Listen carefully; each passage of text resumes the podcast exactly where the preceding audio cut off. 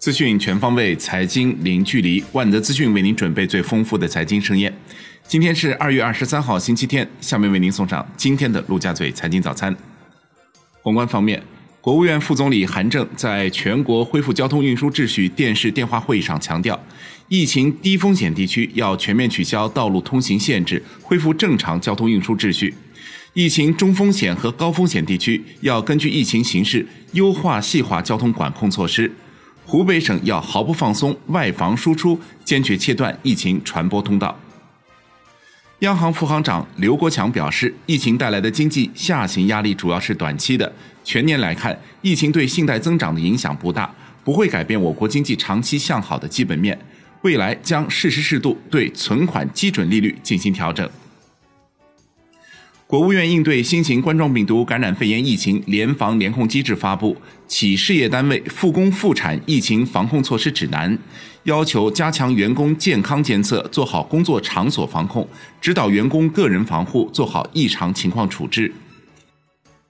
国家发改委印发通知，自二月一号到六月三十号，降低除高耗能行业用户外的其他企业用户用电价格百分之五，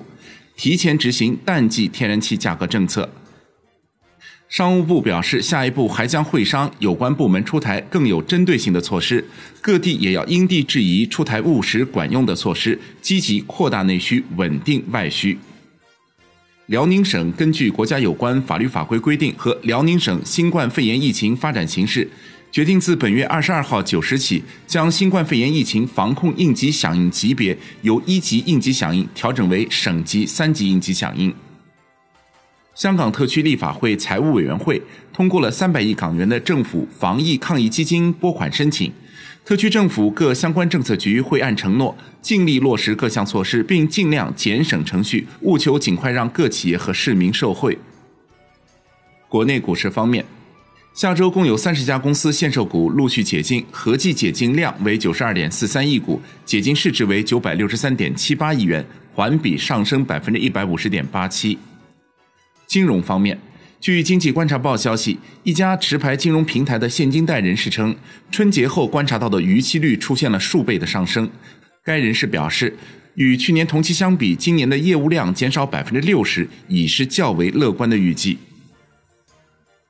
楼市方面，央行副行长刘国强表示，LPR 下行基本上不影响个人房贷利率，房住不炒仍然是当前房地产调控政策的主导方向。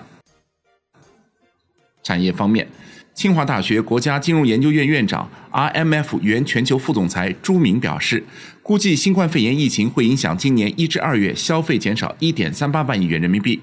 其中预计度假休闲旅游消费下降九千零二十六亿元，餐饮业消费下降四千二百一十一元。不过，在线教育消费有望增加百分之三百，在线短视频消费将上升百分之六十。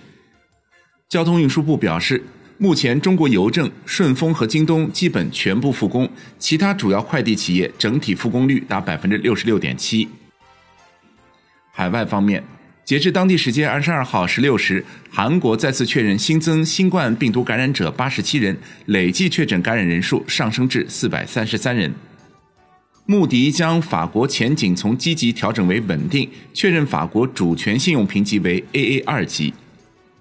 国际股市方面。据证券时报报道，特斯拉相关人士表示，自主研发电池和向外采购完全是两件事。自主研发新电池是干电池技术加超级电容组合。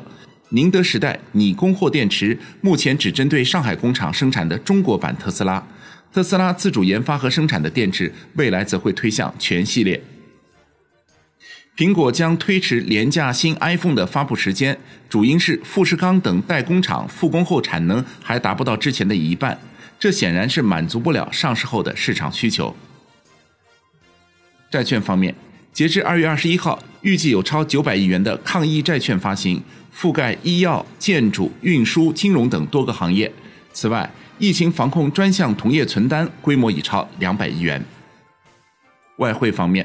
央行副行长刘国强表示，疫情对经济影响属于短期冲击，短暂冲击后，外汇市场能够自我修复。我国经济长期向好的基本面没有改变，外汇储备充足，本外币利差仍处在合适区间，这都为人民币汇率提供了根本支撑。好，以上内容就是今天陆家嘴财经早餐的精华内容，感谢您的收听，明天再会。